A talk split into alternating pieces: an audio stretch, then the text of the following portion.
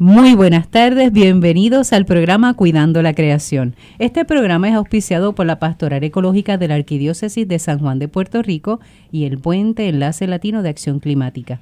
Como saben, los domingos de 1 a 2 de la tarde tenemos un espacio de diálogo interdisciplinario, multisectorial, de base de fe ecuménico e interreligioso desde el cual hablaremos de la realidad de nuestra casa común, recordando que cuando hablamos de ese término casa común nos referimos a todo nuestro planeta, que es el modo en que el Papa Francisco nos ha eh, mostrado, ¿verdad? O nos ha invitado a reconocer a nuestro planeta como una gran casa, donde estamos todos y todos somos responsables de ella. Esta que le habla es la hermana Alicia Viles Ríos, dominica de la Santa Cruz, y junto a un grupo de personas de buena voluntad hablaremos sobre muchas cosas en el día de hoy, entre ellas sobre la Fundación Unidos por la Caridad, es un proyecto que vamos a conocer todos y todas, que se realiza en la frontera de República Dominicana y Haití. Y también vamos a estar hablando con la organización sin fines de lucro Basura Cero. Y para que conozcamos todas las voces, porque hoy tenemos realmente casa llena, gracias a Dios. Vamos a conocer de la Fundación Unidos por la Caridad a Luis Guzmán. Saludos, Luis. Muy buenas tardes. Qué bueno que estás aquí. Gracias. También tenemos al chef Alessandro Brandi. Muy buenas tardes a todos. Sí, si le escucharon, es italiano. Sí, el acento es raro, pero es italiano. Se puede. y me encanta eso decir chef. me encanta.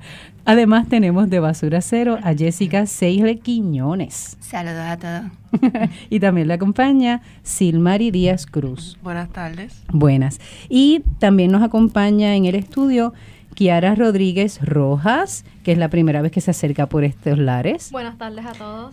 y es la hija de Miguel Rodríguez Aponte, que Miguel sí le hemos tenido en otras ocasiones de VIP eh, solar o no sé, energy, tiene tantas variantes. Energy, Eso. todo lo que podemos incluir. Gracias, buenas tardes. Ya esa es una voz conocida, nos ha acompañado en otros programas.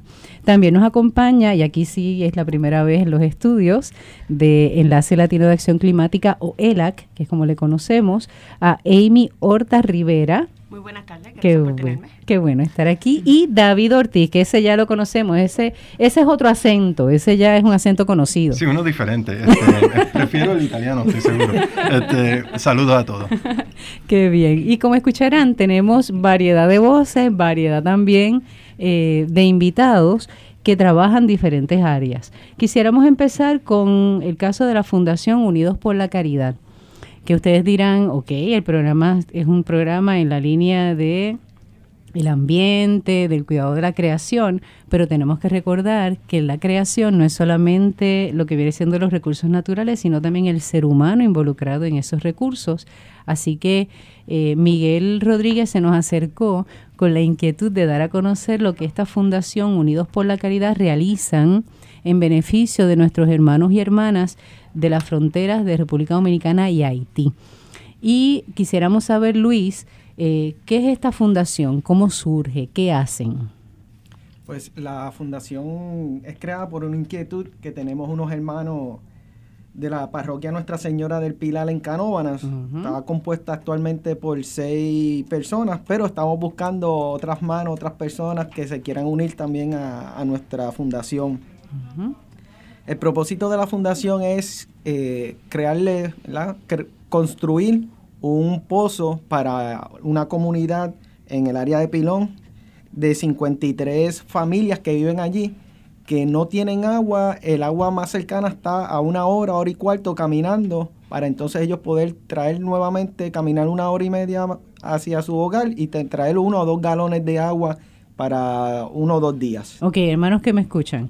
Lo que estamos escuchando aquí no es algo que ocurre en algún país de África, es en un país muy cercano, tan cercano como la frontera entre República Dominicana y Haití. Específicamente Haití es la más afectada de los dos países. Y ese lugar se llama Pilón. La comunidad Pilón. Pilón, muy bien. Y esa comunidad no tiene acceso a agua potable. Actualmente no Actualmente no, pero sí tienen recursos que sería el poder hincar este pozo. había un pozo hace 10 años atrás, había un pozo por una situación ¿verdad? desconocida, pues se, dañó un motor y en, estar, en estos momentos no tienen. Y lo que nosotros vamos es a buscar ese pozo nuevamente, hincar ese pozo y poderle dar agua a la comunidad. interesante. ¿Y cómo, cómo ustedes conocen esa comunidad pilón en esa zona, chef? Bueno, aquí entro yo un momentito porque la, persona que trajo a Puerto Rico esa inquietud es mi esposa, que con un grupo de misioneros eh, fue a visitar justo esta comunidad. Ah. Entonces, al llegar ahí y vivir dos días con la comunidad, eh, se dio cuenta de los problemas eh, principales. Nada de agua, nada de luz y la gente realmente no vive nada de comercio, vive lo que está produciendo con la tierra. Entonces también el producir con la tierra necesita agua, independientemente como higiene personal por la persona. Entonces cuando viene eh, a Puerto Rico, regresa a casa eh, después de varios días de frustración y llorar por lo que, que vio y lo que empezó a transmitir sus emociones al grupo de las iglesias y pues ahí como que nos activamos todo, eh, nos aprendimos estos fojitos y fuimos también nosotros, porque una cosa es contar a la cosa, una cosa es verla y vivirla. Y pues nosotros fuimos ahí también eh, a esta comunidad y sí realmente decimos necesitamos crear un pozo. Realmente el pozo estaba, pero ya es completamente inutilizable, entonces hay que volver a representar dónde hacer el pozo y entonces empezar eh, otra vez con este proyecto. Y eh, claramente, pues, uno de los puntos para recaudar el fondo con estas situaciones es, claramente, yo digo, mira, yo no soy monco y yo voy a la iglesia, pero no tengo ese este poder. Mi poder es cocinar, o sea, mi, mi don que nosotros tenemos cada quien, nos disfrutamos de los dones que tenemos. Pues mi don es cocinar. Entonces con esto estamos... Yo quiero comer de esa comida. estamos por esto organizando, eh, ya lo hicimos una primera vez. En el, en el, restaurante de nosotros, con la ayuda del chef Piñero y todo, involucramos gente de la industria y ya recaudamos los primeros fondos para llevar comida entonces traemos el dinero y ahí mismo compramos comida. Esta vez estamos enfocados a crear el pozo de agua porque realmente lo que ellos necesitan es primordial. Y estamos volviendo a hacer otra vez una cena después de venta de bizcocho, hemos inventado de todo y por eso estamos aquí, porque quien tiene idea y quien quiera aportar está bienvenido y todo, todo lo que nosotros recaudamos, todo se va, perdón, por la misión. Quiero decir que por ejemplo para nosotros ir a República Dominicana nosotros nos pagamos personalmente cada boleto no o sea que lo que se recauda ustedes no lo utilizan para el para viaje. nada para nada. nuestra comida nuestro viaje todo lo pagamos nosotros personalmente. correcto. Y entonces todo lo que se recauda el 100% va por la comunidad. Muy bien. Hasta ahora hemos comprado comida eh, situaciones de, primera necesidad. Gente nos ha donado eh, maones eh, cositas por los niños. Todo se lleva para donar. La comida normalmente nos la llevamos de aquí, la compramos allá. Porque tenemos un padre, el padre Mateo, que es la persona, el gancho. la conexión allá. Eh, la conexión es que él nació en esta comunidad y ahora mismo el padre de, de Bánica, creo que es el pueblo.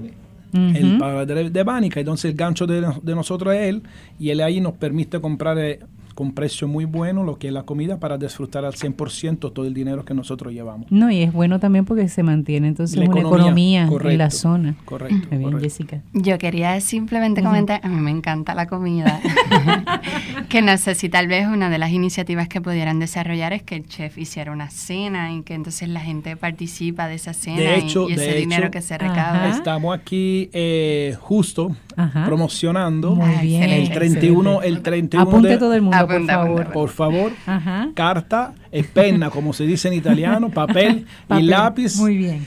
Y el día 31 de mayo vamos a tener otra vez una cena organizada en la pizzería Trattoria Italiana que se encuentra en el pueblo de Canovana, que es mi restaurante. Ok, Trattoria. Al 100% italiano.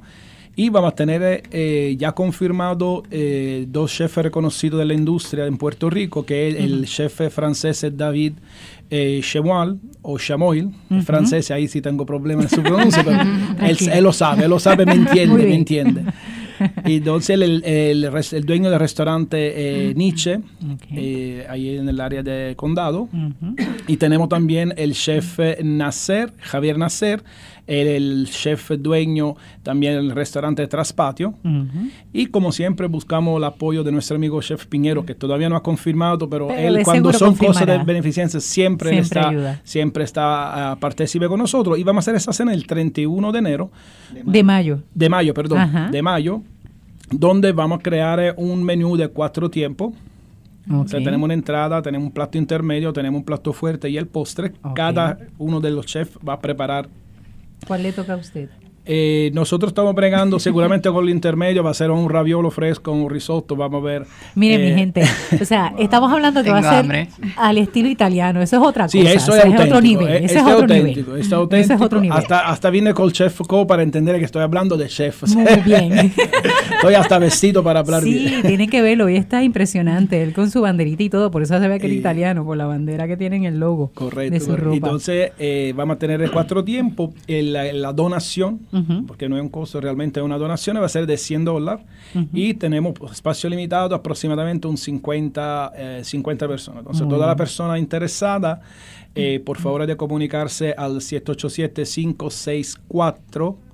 0591 o el 787 564 0594 que es con mi esposa Luz eh, donde tenemos, eh, tomaremos las reservaciones como tal y la compra del, boleto como tal. Muy bien. Luz, que fue la persona que fue Mi esposa fue la, primera, sí. Correcto. ¿Es puertorriqueña? puertorriqueñísima. Ave María. como sabe, ah, como sabe. no, me parece interesante la, el trabajo de la fundación y sobre todo un poco la historia, ¿verdad? De cómo surge y que han vivido el proceso en una primera parte esta de asistencialismo, ¿no? Esa necesidad de llevar comida porque es la premiante, pero también lograr ver más allá de lo que es la asistencia, la capacidad de hacer que esa comunidad pueda eh, ser sustentable y pueda gestionar todo su, su desarrollo, que es con esto de hincar el pozo. Correcto. bien, porque podríamos llevarle que garrafones de agua, pero eso no va a solucionar, eso simplemente remedia, es como ponerle una curita ¿no? a, un, a una gran cirugía que me parece interesante el que la misma eh, organización, en este caso la fundación, viva ese proceso de darse cuenta, no podemos seguir simplemente eh, parchando el problema, tenemos que buscar cuál es el origen del problema lo del agua o la falta de, contacto con el agua es el problema, pues entonces vamos a remediar eso. Así que me parece interesantísimo. Y si usted creía que esto no tenía que ver nada con la creación, se equivoca. Tiene muchísimo que ver porque está implicada nuestros hermanos y hermanas de allá de la zona de, de Haití. El agua es vida y el agua no es nada más la sed, el agua es higiene. Claro. Entonces eh, está afectando también, nosotros vemos uno que otro nene que ya tiene uno que otro defecto en sus ojos y claramente es falta de higiene nada más. Claro. Y el agua pues claramente salvaría todo, porque no siempre el agua que pase del río es una agua limpia. Correcto.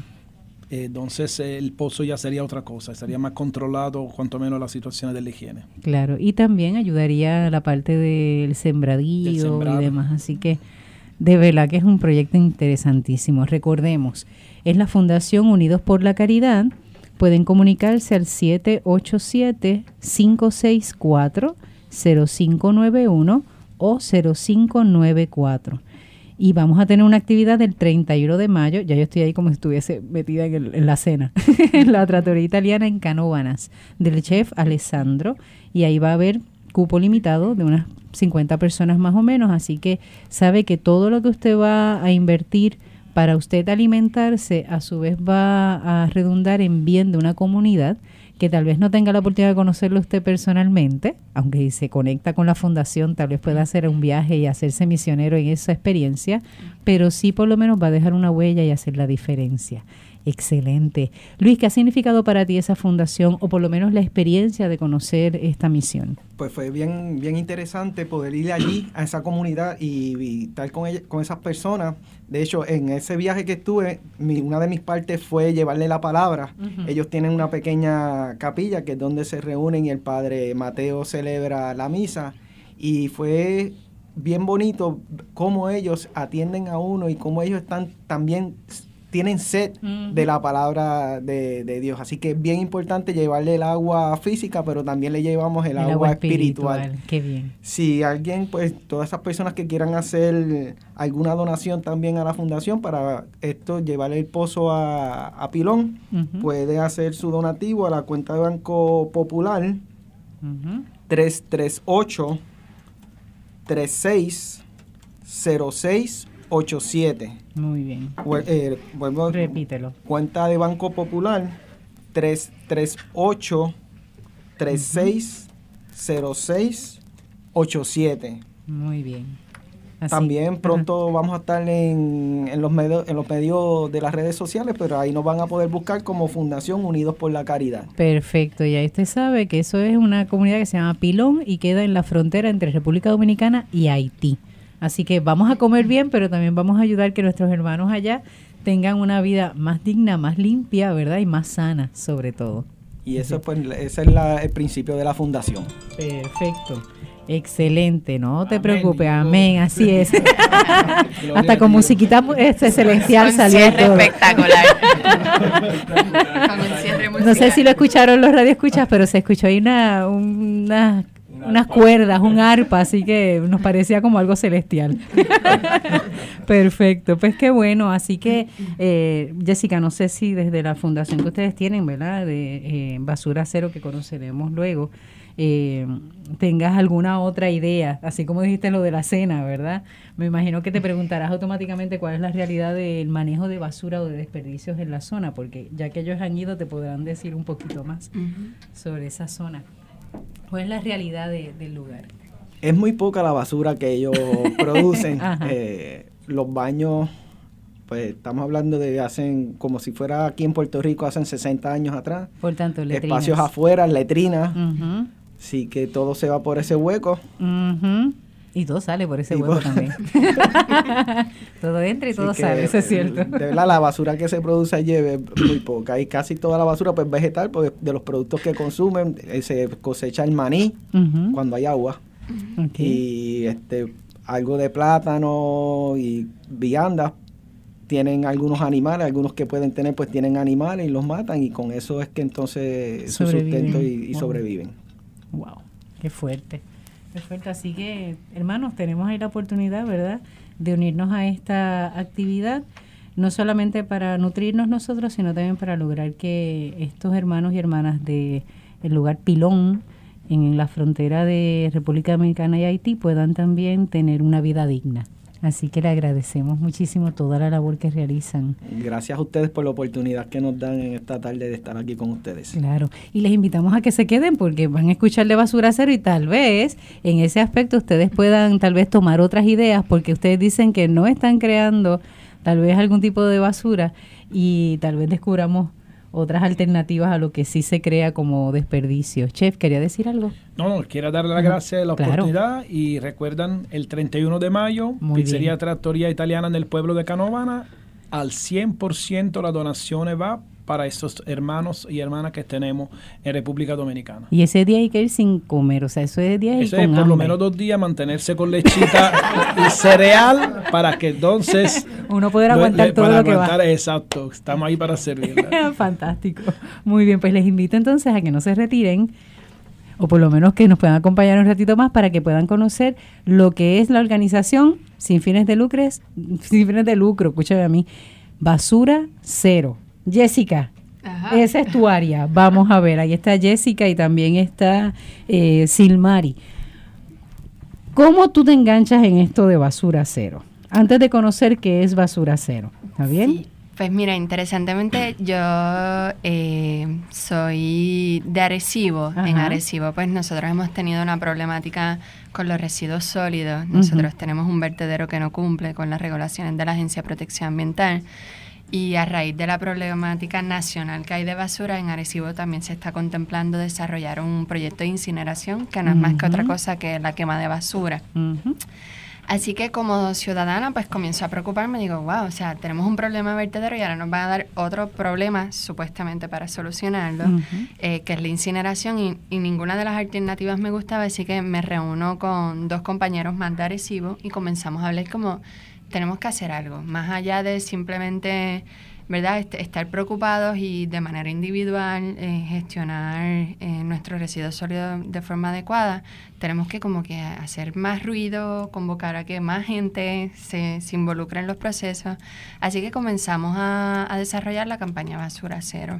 Eh, y como campaña, pues en el día a día, orientando a diferentes iglesias, escuelas, comunidad, nos dimos cuenta que mucha gente estaba interesada también en el tema, quería ser partícipe del proceso y pues ahí surge entonces el desarrollo de la organización sin fines de lucro. Así que básicamente yo junto a otros dos compañeros también de Arecibo, Mirna Rodríguez y Javier Viaggi, pues desarrollamos la, la organización a raíz ¿verdad? De, de esta preocupación genuina que ¿Hace cuánto de eso?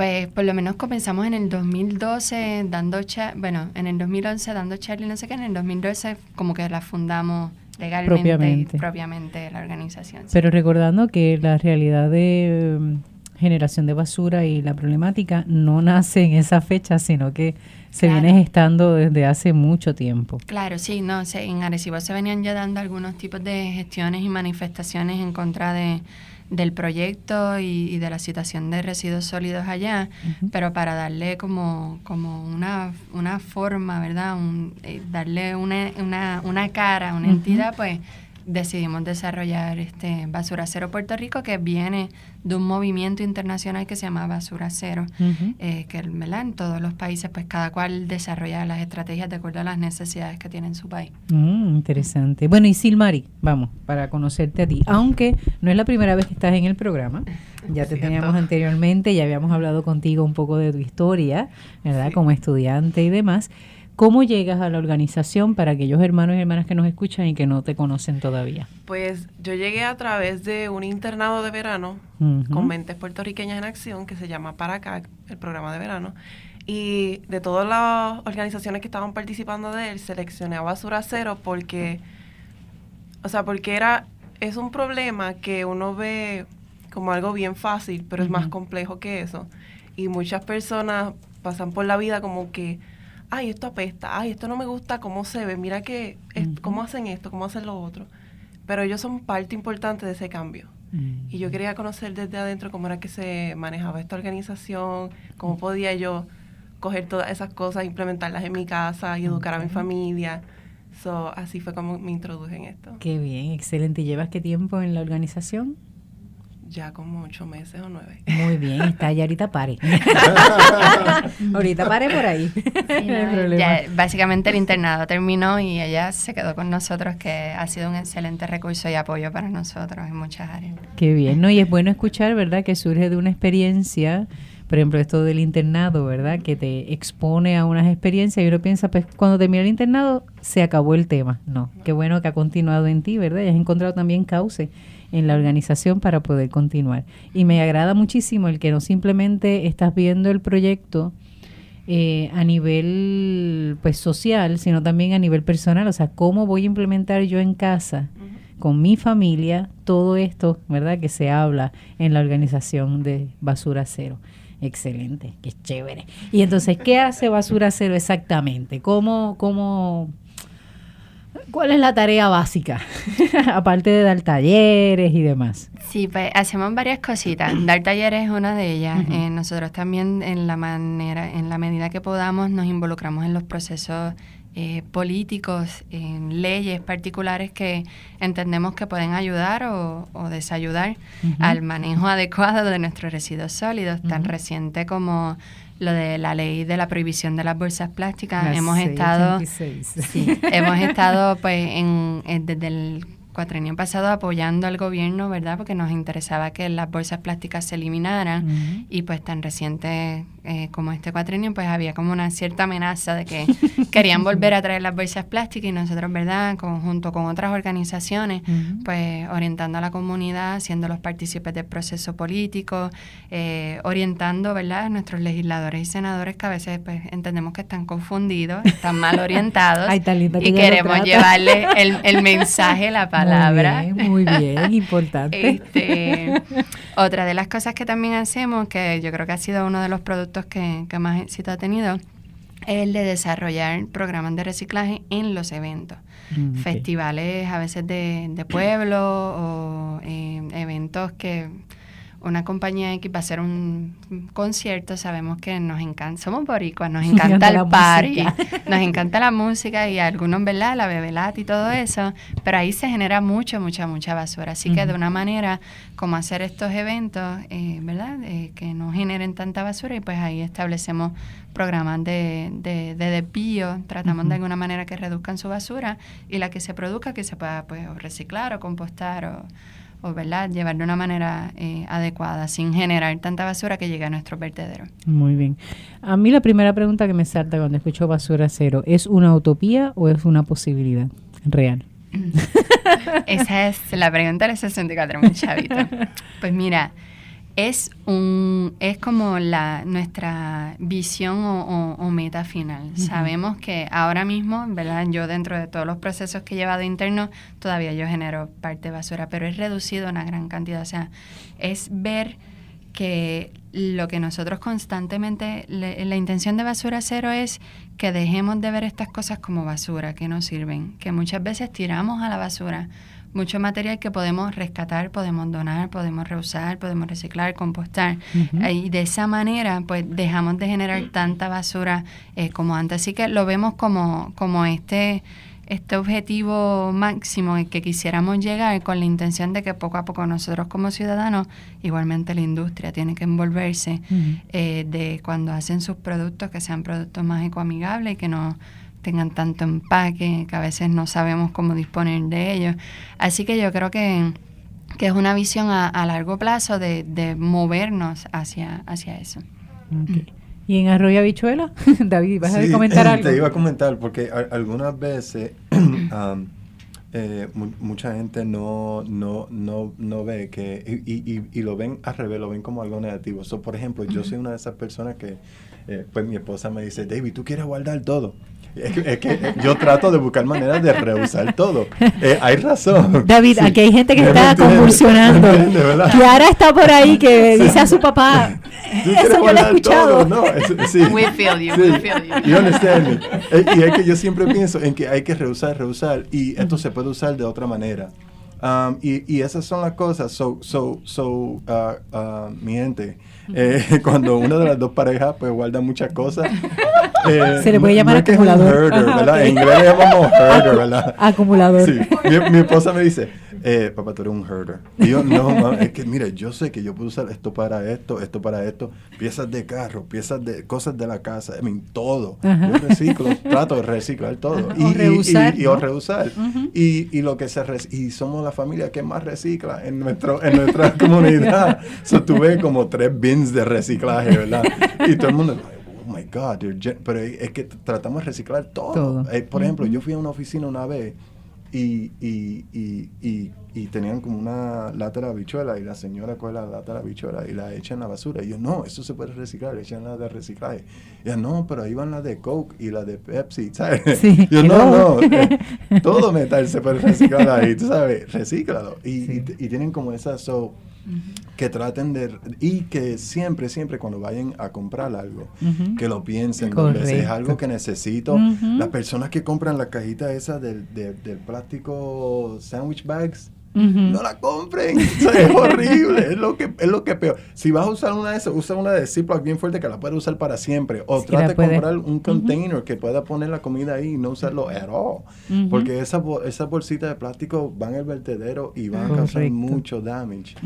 sí, eso es algo que nosotros tratamos de, de, hacerle ver a la gente porque el, el discurso de que Nuestros vertederos no dan abasto, no tenemos más espacio para enterrar la basura. Todo el mundo se queja, nadie quiere tener un vertedero cerca. Yo he tenido la, la oportunidad de visitar vertederos y es de las cosas más horribles que, que entre peste y, y animales y, sabandijas, y, sabandijas de todo. O sea, es un, es un asunto ambiental que yo creo que todos estamos conscientes, pero yo a veces digo, está bien, todos estamos conscientes, pero seguimos generando basura como si tuviésemos más espacio, somos una isla bien pequeña, o sea, ¿a dónde vamos a llevarla? ¿A otro país? ¿Que otro país resuelva con nuestra basura? No. pues la parte que estamos enfocándonos mucho en la, pues, la de reducción y pues si de alguna manera u otra no se puede reducir, pues entonces ver si se puede, ¿verdad?, reciclar o compostar. Y hay que recordar también el hecho de que nosotros, por ejemplo, aunque somos parte de esta creación y de esta naturaleza, no actuamos como la naturaleza. La naturaleza tiene, ¿verdad?, la sabiduría de que hacen un proceso cerrado, ¿no? Por ejemplo, un árbol. Está el árbol, suelta las hojas, esas hojas no son basura, esas hojas una vez se descomponen se vuelven abono.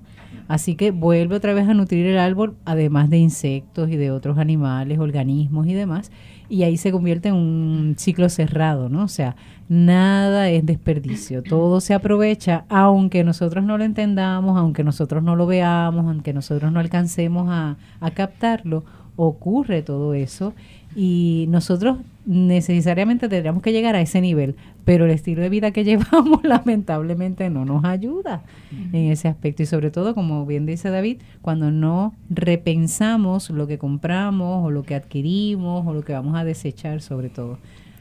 Eh, eh, me, agrada mucho decir bienvenido al club porque ese, ese es parte de mi de mi, parte de, de, mi eh, eh, tarea o mi penitencia diaria. Escuchar, mira, recoge, bota, quita esto de aquí. ¿Cuándo vas a eliminar esto? Sí, pero volviendo a hablar en serio, hay que darle gracias a Dios por gente como Jessica y, y, todos los que, y Silmari y todos los de su fundación que se preocupan por esto, porque son demasiadas cosas que escapan por la velocidad que vivimos, pues no nos damos cuenta. Eh, yo siempre he pensado en reciclar, pero nunca me di, me, di, eh, eh, realicé cuánto era que se hacía y sin verdaderamente sin hacer mucho esfuerzo. cuando uno pone cosas en, bolsas que se pueden cambiar de tamaño, uno no se da cuenta, pero cuando está en contenedores, uno hace un análisis sencillo. Yo tenía dos zafacones de esos soterrados donde tiraba todo. Cuando llegó el, el zafacón azul de, de, el, perdón, el zafacón anaranjado de Carolina, pues empecé a darme cuenta que el zafacón anaranjado no me daba. ¿Eh? Cuando empecé a darme cuenta todo lo que podía reciclar. Y finalmente me he venido a dar cuenta que cuando termino viendo la relación entre lo que reciclo y lo que queda para que se lleve el vertedero, termina siendo posiblemente menos de un 25% de, lo que, de lo que yo desperdiciaba. Cuando empecé, primero empecé a utilizar el segundo zafacón de lo que se iba de basura. Se llenó aquel. Me llena la marquesina de todas las cajas que uno trae de las de las super tiendas que uno la usa como bolsa, pues por lo menos eso se recicla.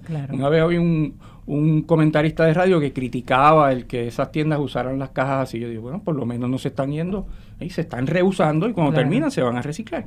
Pero curioso que de un 100%, pues uno tuviera un 15, un 20, que era basura, que no se podía ir ni al huerto, ni se podía ir al reciclado.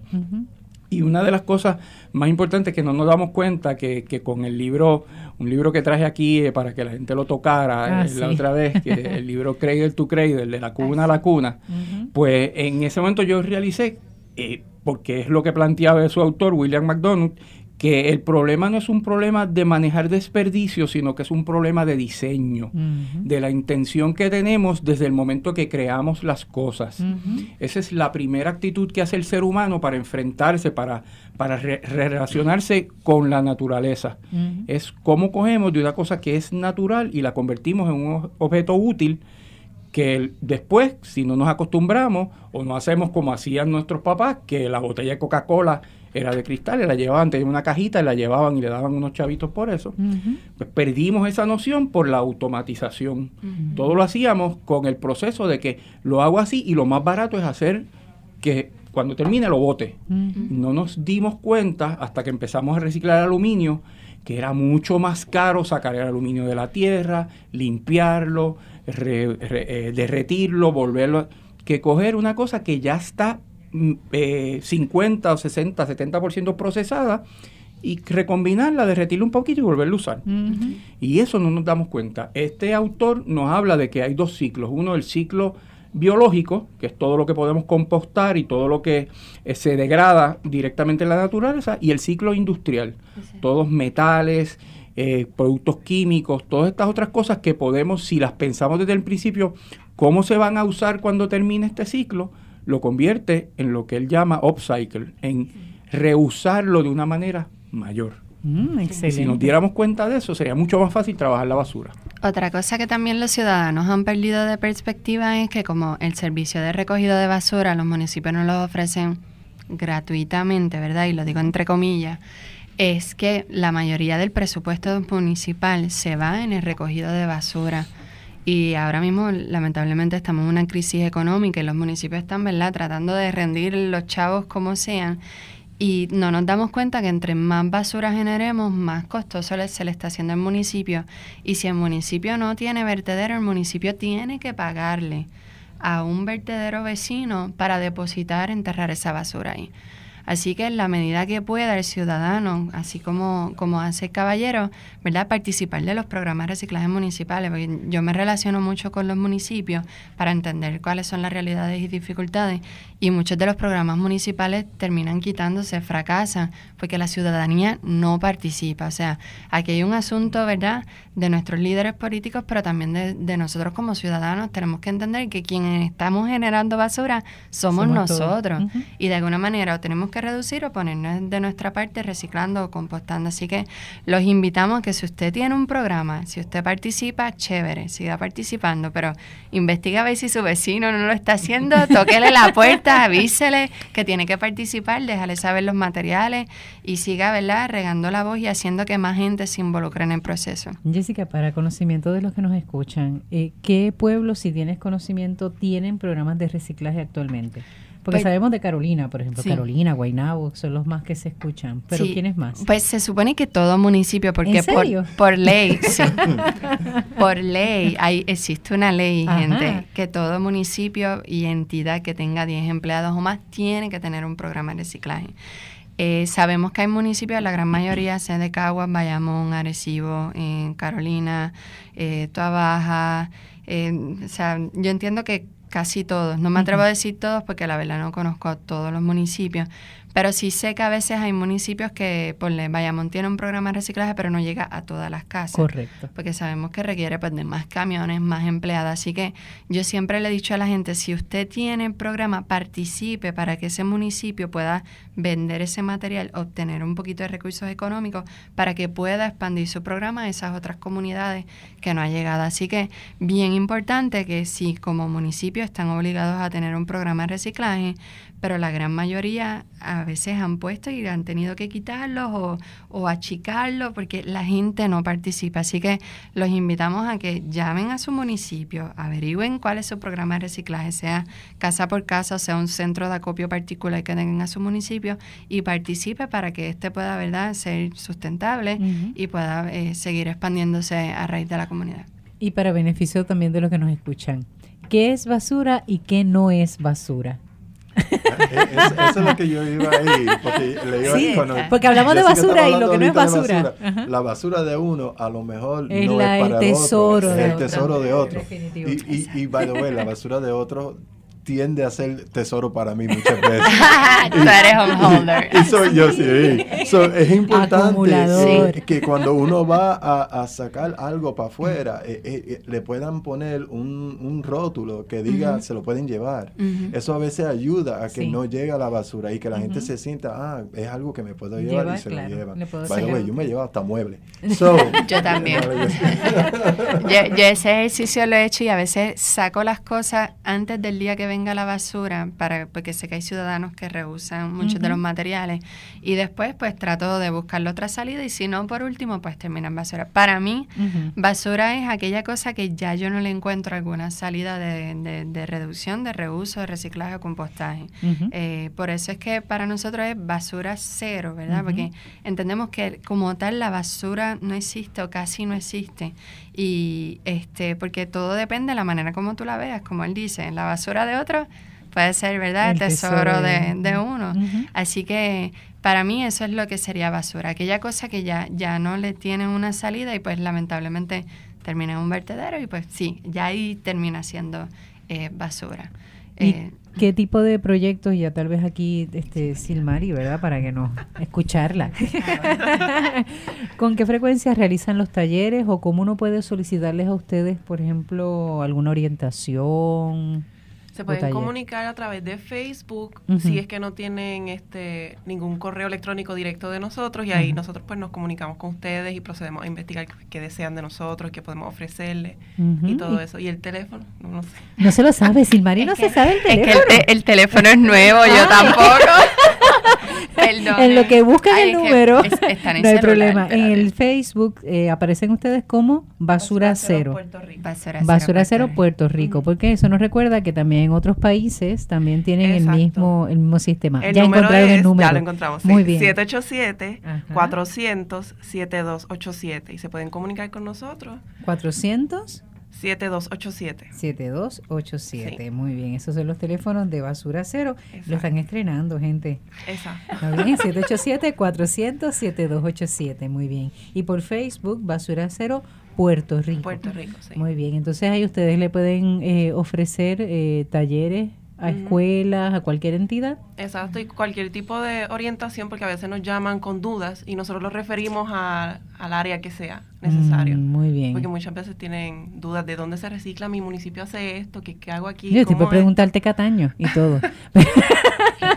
tú puedes preguntarte Cataño, Cataño. sí, no, lo que pasa es que lamentablemente Cataño es uno de los pueblos que tiene un vertedero en, su, en su territorio, ¿no? Entonces, cuando tú decías ahorita, Jessica, el olor y demás, cuando la, cambia el, la corriente de viento, en vez de, por ejemplo, norte hacia sur, corre de sur a norte. sí, la, eh, la fragancia es una cosa increíble y yo de verdad que, que, admiro y respeto a la gente buena de Juanamatos, por ejemplo, tanto de residencial como de la barriada y de la barriada Coquí, porque ellos lo tienen, ese es su patio. O sea, ese vertedero está en su patio. Y lamentablemente, por ejemplo, eh, Cataño, tú no tienes, por lo menos hasta donde yo tengo entendido, ¿verdad? No tenemos un lugar específico donde poder llevar nuestros desperdicios o por lo menos aquellas cosas que se puedan reciclar.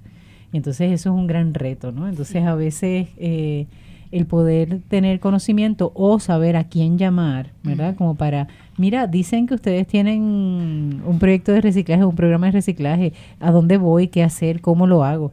Eso tal vez pueda ayudar y motivar. Sí, pues nosotros lo que vamos a hacer en nuestras redes sociales, vamos a subir un enlace que tiene la Autoridad de Desperdicio Sólido, en donde están todos los números de los municipios y los coordinadores. Puede ser que el coordinador haya cambiado, en el caso de Cataño, pues cambió el, el alcalde, cambió de, entiendo que de partido, así que puede ser que sea un nuevo personal, pero por lo menos ahí tienen números que se podría entonces comunicar y preguntarles a ellos como, pues, a dónde voy, en qué carretera se encuentra, qué puedo hacer que, para que sí sean más partícipes de los programas. Sí, eso sería genial porque a veces uno desconoce, ¿no?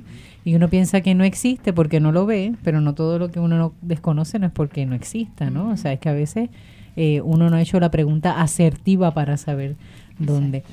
Eh, Kiara, lo siento, estás muy silenciosa y te has reído de tu padre cada vez que hablan de los acumuladores, así que es bueno escucharte en este momento. Tú como joven, ¿verdad? Ante este tema de, por ejemplo, basura cero, lograr un país, ¿verdad?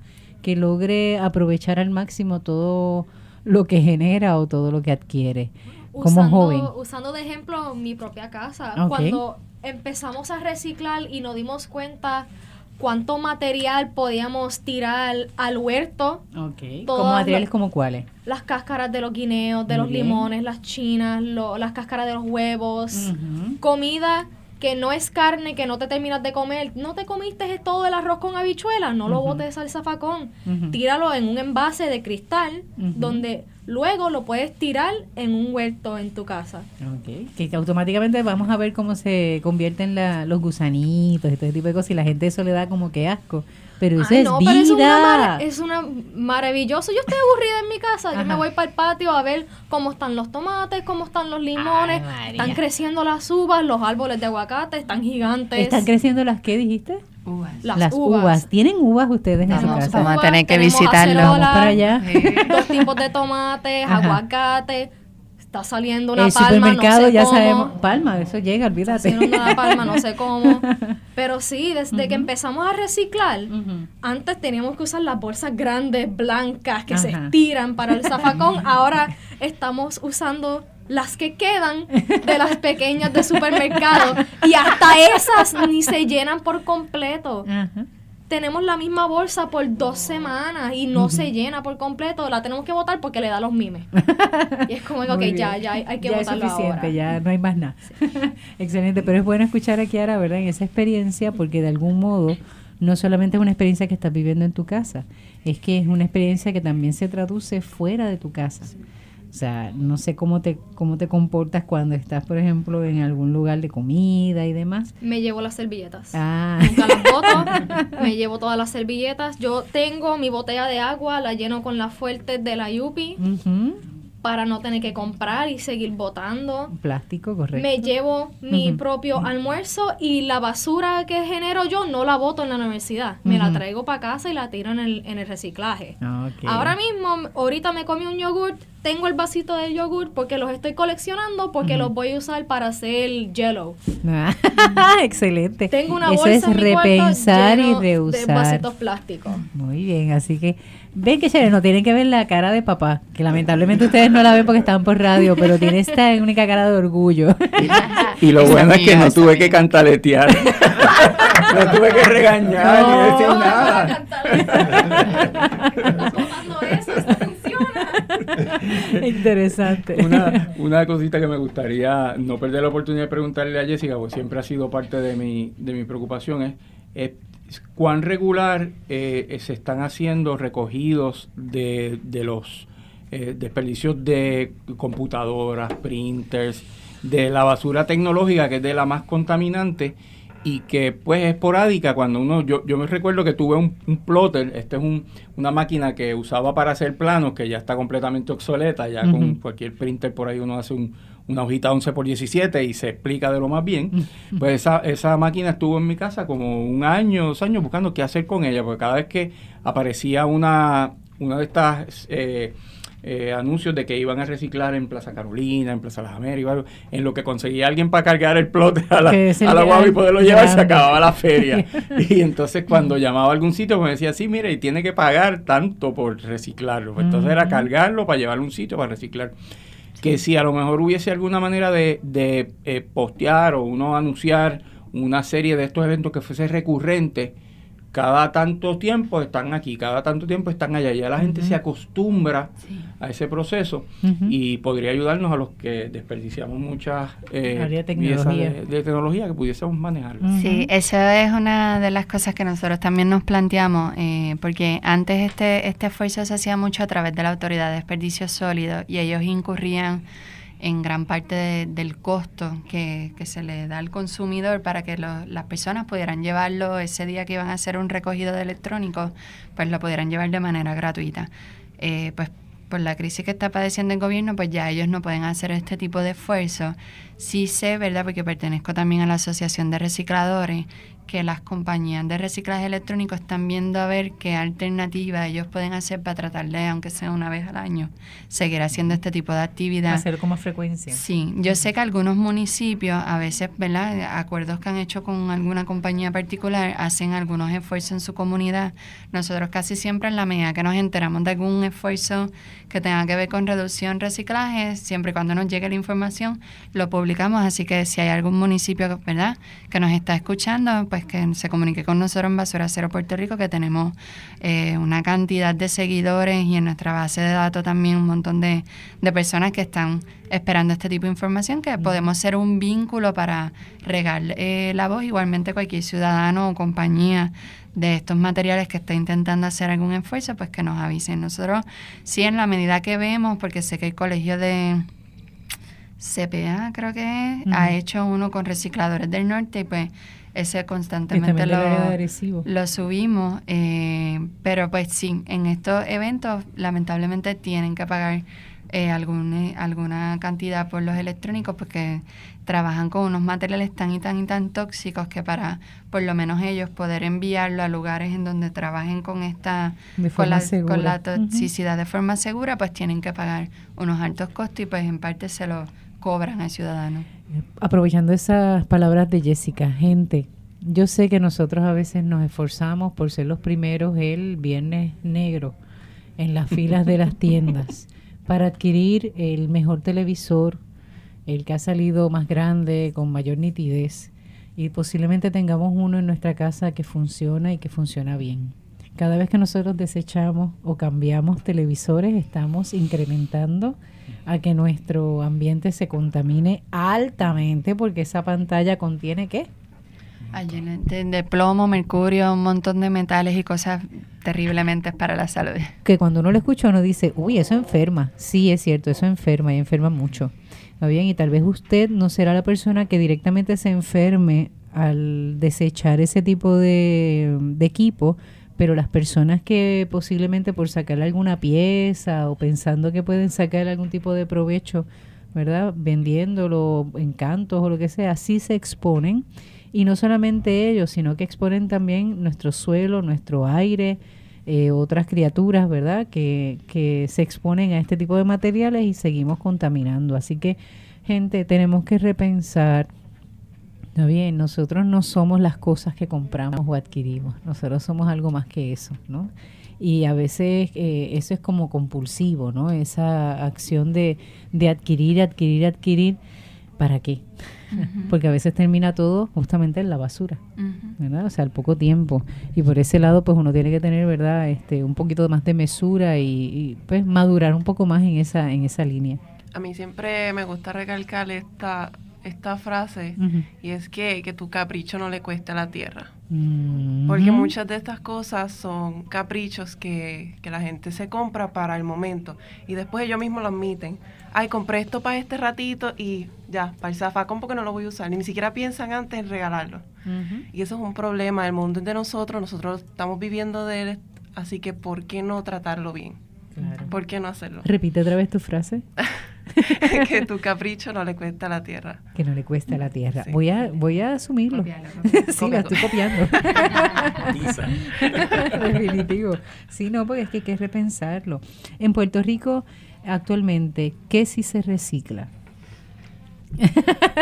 Eso es algo que también hay, hay, que hacerle ver a la ciudadanía. Nosotros, lamentablemente, cada municipio tiene su programa y la mayoría de los materiales se pueden reciclar, pero por darte un ejemplo, en el caso del vidrio, es un material que se podría reciclar, pero no tenemos suficientes industrias que trabajan este material, a menos de que usted lo pueda llevar a una compañía que existe en San Sebastián o una compañía que existe en Santurce, que se llama Recicladores del Norte, y la de San Sebastián se llama eh, Comercial Lapino.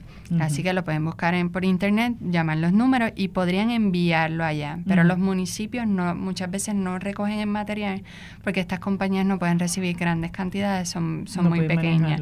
Exacto. La mayoría de los municipios lo que recogen es pues papel, cartón, aluminio, eh, y cuando digo aluminio, pues se incluyen también los otros metales como las latas de habichuelas, eh, de salsa tomate, de vegetales, eh, ¿qué otra cosa? plástico, claro, y siempre se habla de plástico unido, pero ha habido en ocasiones que hay municipios que no te pueden recoger el plástico.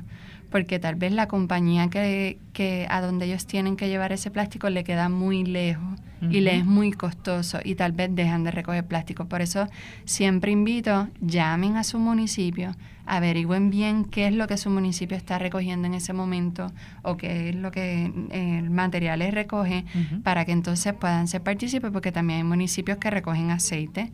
Hay, bueno, tal vez no recogen, pero tienen centros de acopios para aceite vegetal, ¿verdad? Después que cocinan, pues puede disponer de ellos. Hay municipios que a veces recogen neumáticos, hacen una actividad de neumáticos, pero eso es bien importante, la particularidad de cada municipio, por eso siempre los exhortamos, llamen a su municipio y averigüen qué gestiones están haciendo. Igualmente ahora existe reciclaje de textiles, que ya hay 20 municipios que tienen programa de textiles. Esos son los cajones blancos casi siempre, ¿verdad? Sí. Que uno puede, son ropa y zapatos. Sí, igual ropa de casa como sábanas, toallas, cortinas, todo ese tipo de material. Muy bien. Quería añadir que cuando vayan a reciclar, que, que limpien los contenedores. Ay, sí, por favor. Porque si no terminan en la basura solo toma segundito, que si vas, ya terminaste de vaciar la lata de habichuela, pues échale un poquito de agua. Enjuágala por lo menos, claro. La echan en el, sí. Es bien importante. Sí, esa actitud. esto es cuestión, yo creo que de, disciplina, ¿no? Y, crear la conciencia.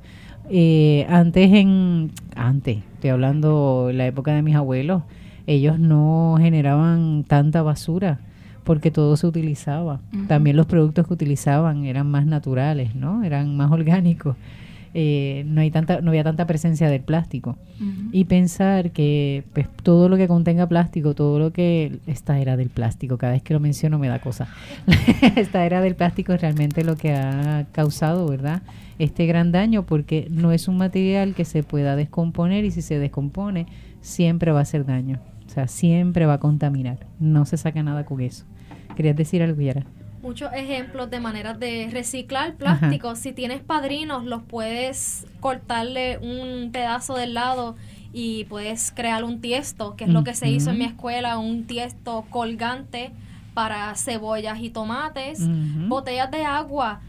Llénenlas otra vez de agua, se pueden seguir usando una y otra vez, las tapas se pueden dar a la donación para para para el donante de cáncer creo que ah, es 100 botellas de 100 tapas son 100 pesos para para poder coger una, una quimioterapia exacto y las mismas botellas pues puedes guardar clavos tornillos otros tipos de textiles claro. las latas de cristal de baby food. Limpienlas las tapas se les pueden ah, poner otra vez también para clavos y para para almacenar. para almacenar. Claro cajitas de tic tac también las puedes usar para guardar clavos. Hay muchas maneras de usar el Pienso en clavos, pienso también en botones, aquellas personas, ¿verdad?, que utilizan este para manualidades y demás. Como veo mucho los clavos, porque mi padre, estás afectada. pásame los clavos que están en la botellita en la botella de mayonesa o en la botella de ketchup y yo, ¿cuál de las cinco botellas de mayonesa que tiene llenas de clavos? Exacto. La que tiene el tema amarillo. Muchas ah, gracias.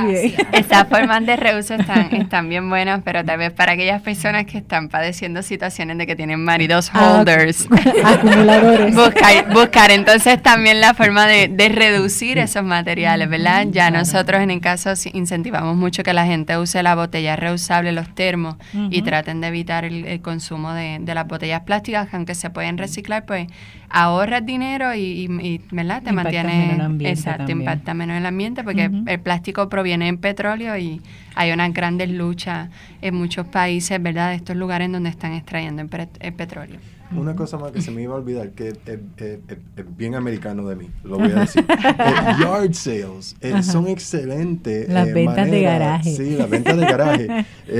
¿Sabes? Si, si, si uno coge todo, y by the way, yard sale no quiere decir que si pagaste 5 pesos por la camisa, que by the way es bien barato, le cobre a otra persona cinco pesos por la camisa. No, o sea, no es necesario. Véndela por una peseta. Eh, la idea es salir de ella, no aguantarte de ella porque no quisieron pagar, ¿sabes? no, ¿sabes? Véndela por una peseta, 10 centavos. Si no lo tienen, pues regálaselo. La idea es salir de esa cosa, pero yard Y que otra persona lo pueda utilizar. Sí, y si le sacan un, un, poco de provecho, maybe la pueden usar para un, un viaje familiar. I don't know, ¿sabes?